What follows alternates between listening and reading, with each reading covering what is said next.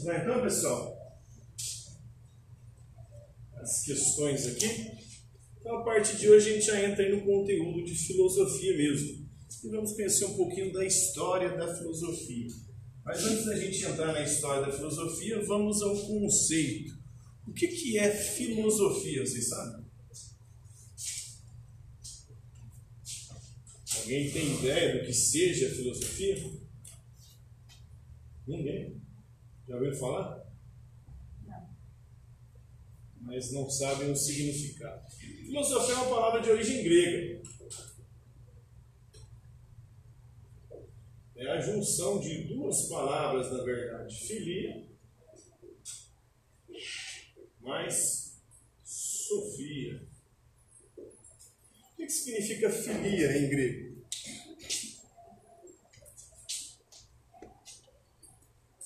Vocês conhecem alguma palavra que tem filia? Qual palavra vocês conhecem que tem filia? Você não está acostumado a saber o português, que tirar o grego. Uai, filiação, tem filia. E mais? Ai, só. Esse filiação aí está mais relacionado a filho mesmo, né? Você se filiar tornar-se um filho de uma entidade.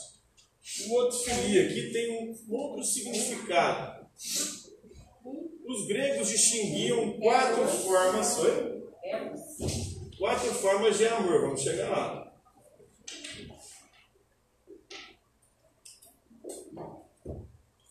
Os gregos existem quatro tipos de forma de amor. Filia, eros, ágape e storge. Eros é um amor sexual, por isso erótico. Filme erótico é um filme o quê?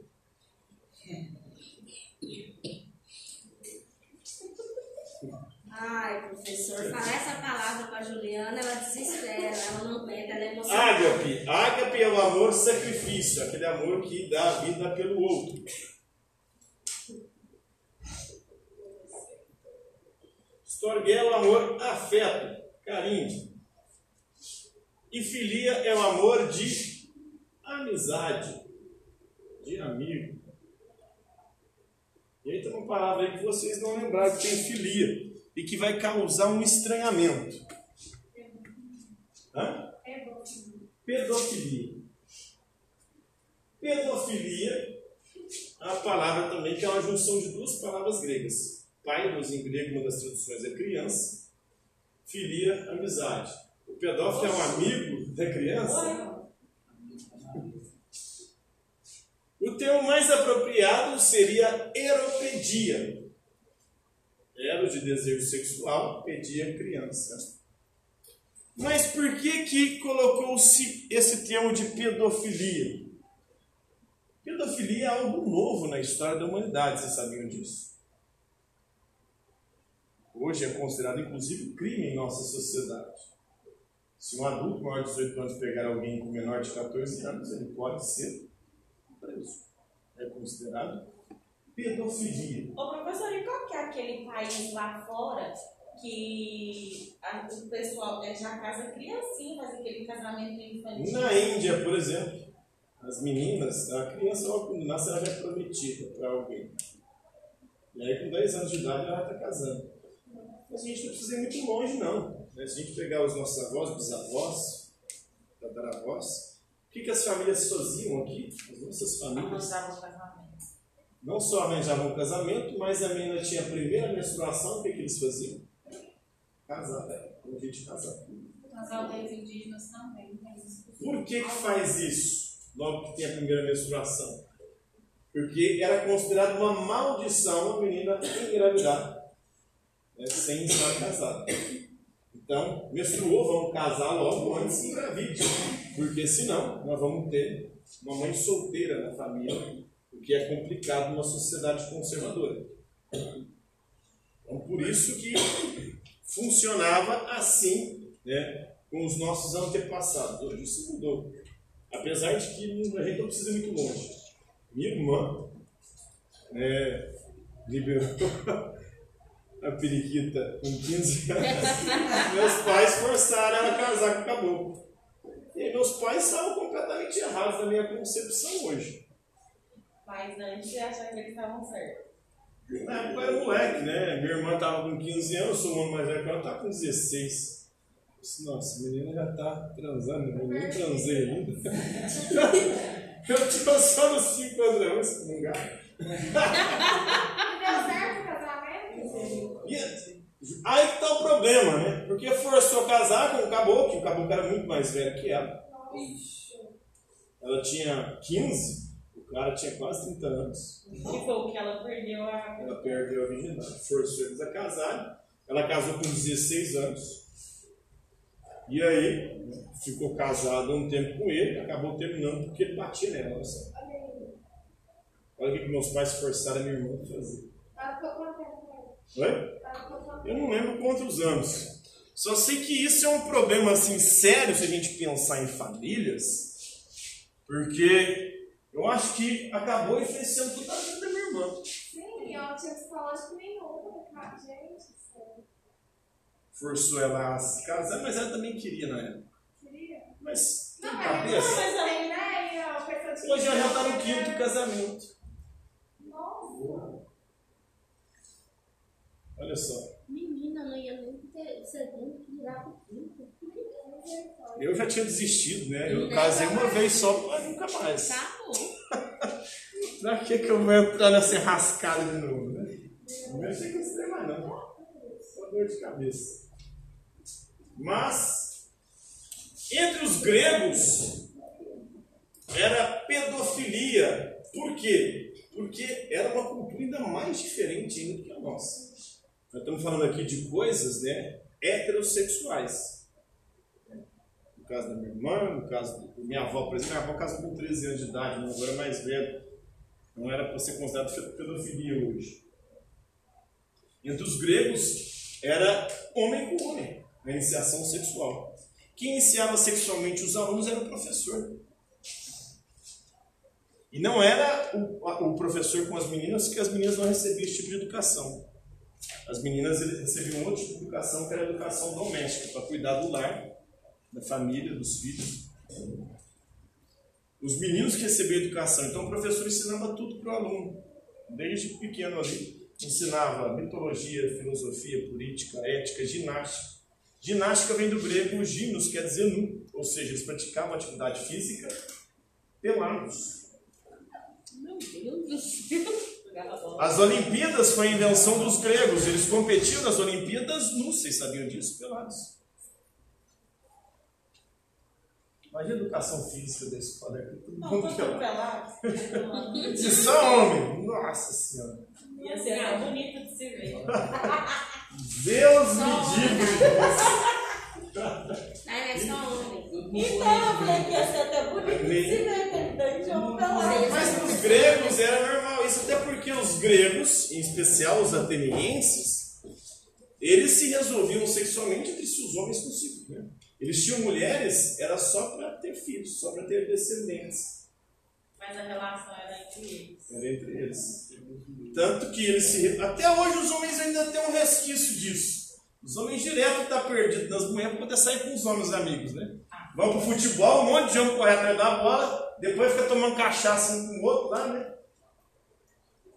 Ainda continua isso, só que hoje não tem. Ou às vezes tem, né? Não sei. Eu chamei em casa pra ficar com machos. Cara. Não dá para saber, né?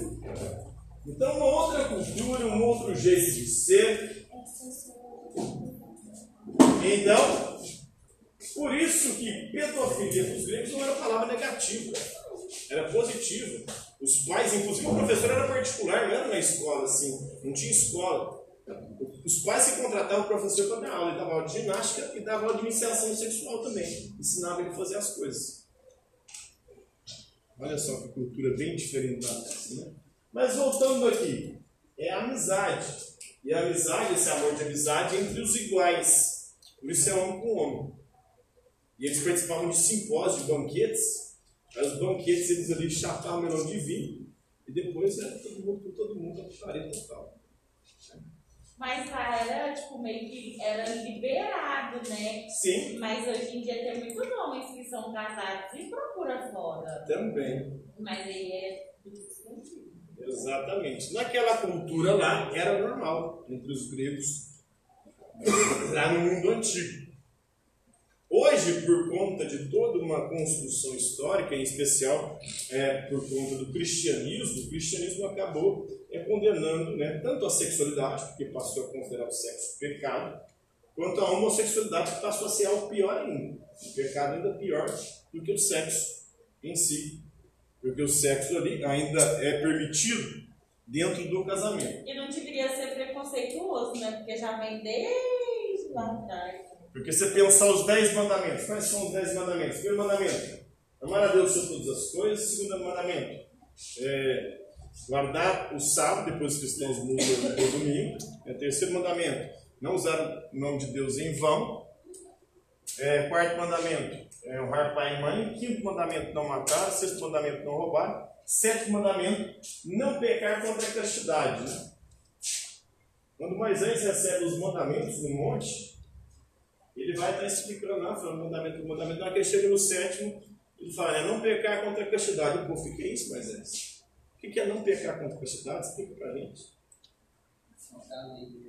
Oi? Isso é os dez mandamentos, né?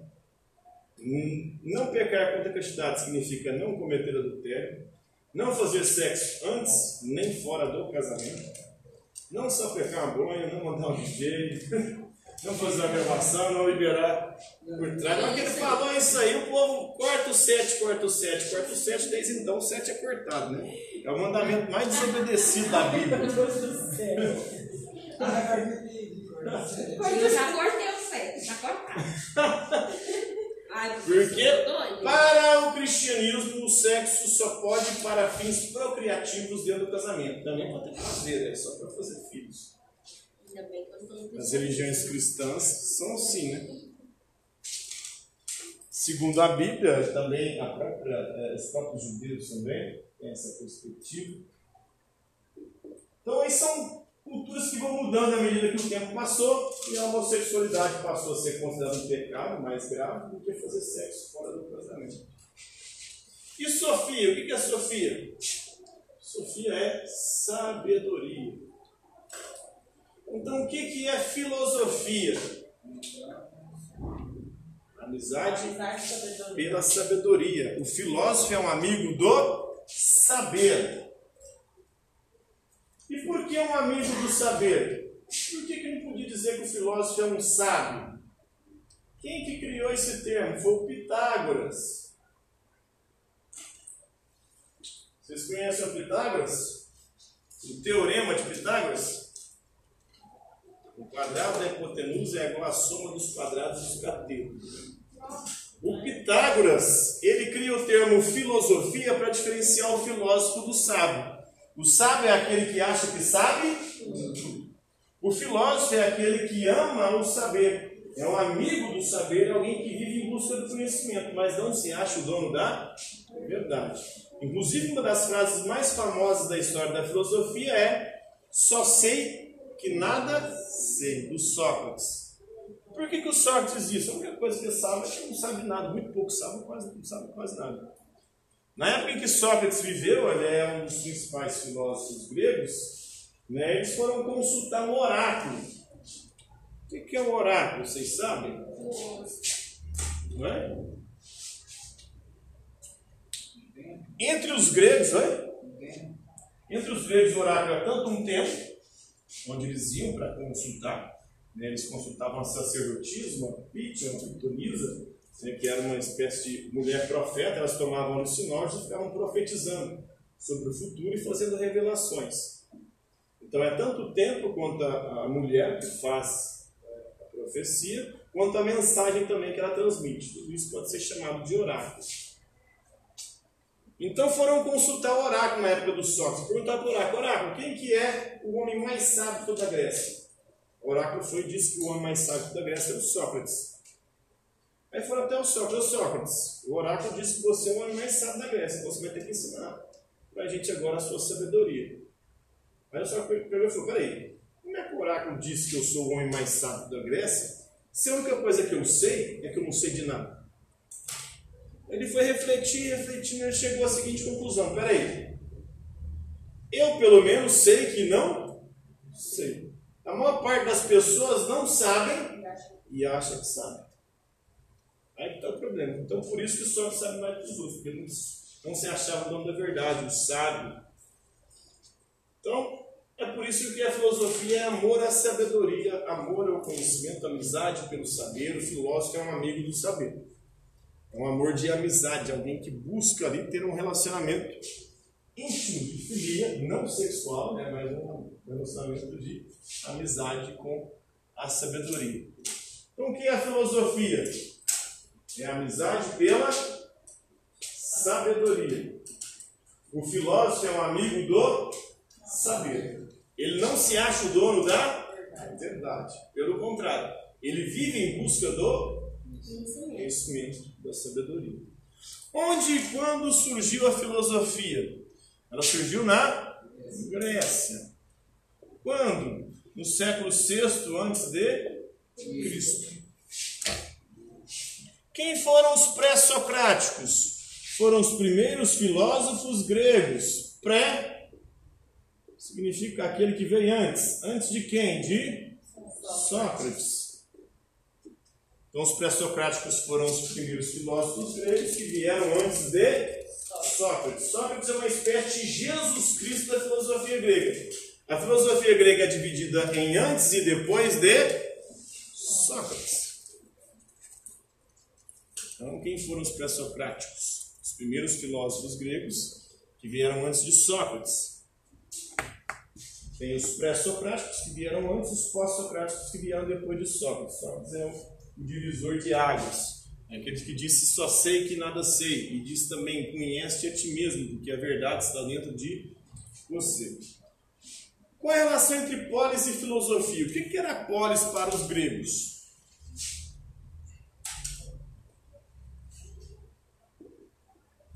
Para os gregos, a polis é a cidade-estado. E o que é uma cidade-estado? Os gregos não tinham essa concepção de cidade, de estado, igual a nossa. Por exemplo, nós moramos em Uberlândia. Uberlândia é só uma cidade. Essa cidade de Uberlândia pertence a qual estado? Minas Gerais. E Minas Gerais é um estado que pertence a outro estado maior. Qual é o estado maior que é, Minas Gerais pertence? República Federativa do Brasil. Para os gregos não existia isso, não existia o país Grécia naquele tempo. Não existia estados na Grécia. Cada cidade era um estado. O que, que significa isso? Que cada cidade tinha sua própria forma de organização política. Então existiam várias formas de organização política na Grécia. Por exemplo, em Atenas, nós tínhamos a democracia. O que é democracia?